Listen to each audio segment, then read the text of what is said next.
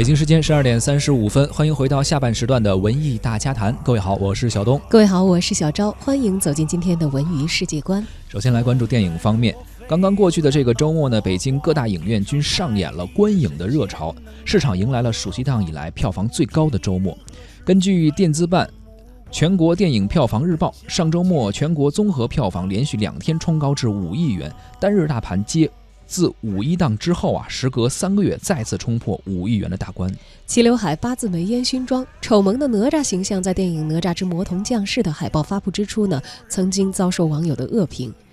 哪吒横扫国产动漫电影的各项记录，在现在呢，票房已经是达到了最高纪录，突破了二十四亿元，真正做到了口碑票房双赢，成为暑期档国产影片当中十足的黑马。哪吒上周六一天的单日票房成绩就已经超过了三亿元，不仅将动画电影的单日票房最高纪录提升到了三亿元以上，还成为了内地影史首部票房突破二十亿元的动画电影。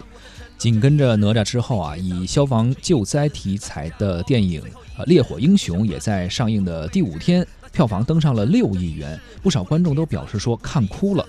哪吒和烈火英雄两部影片占了市场百分之七八十的份额，而现现阶段的暑期档呢，一方面是涌现出了像哪吒这样的口碑爆款，另一方面啊，影片的类型也是比较丰富的，像喜剧电影、鼠胆英雄这些电影呢，也是为不同口味的观众提供了更多观影的选项。进入到后半程的暑期档电影市场，在本周呢，还迎来了香港电影《使徒行者二》和科幻影片《上海堡垒》的加入，本月还有动作电影《速度与激情：特别行动》。将会来分一杯羹，业界期待在更多类型和高品质的国产影片的合力助推之下，暑期档越来越燃。需要等到明天，下一秒。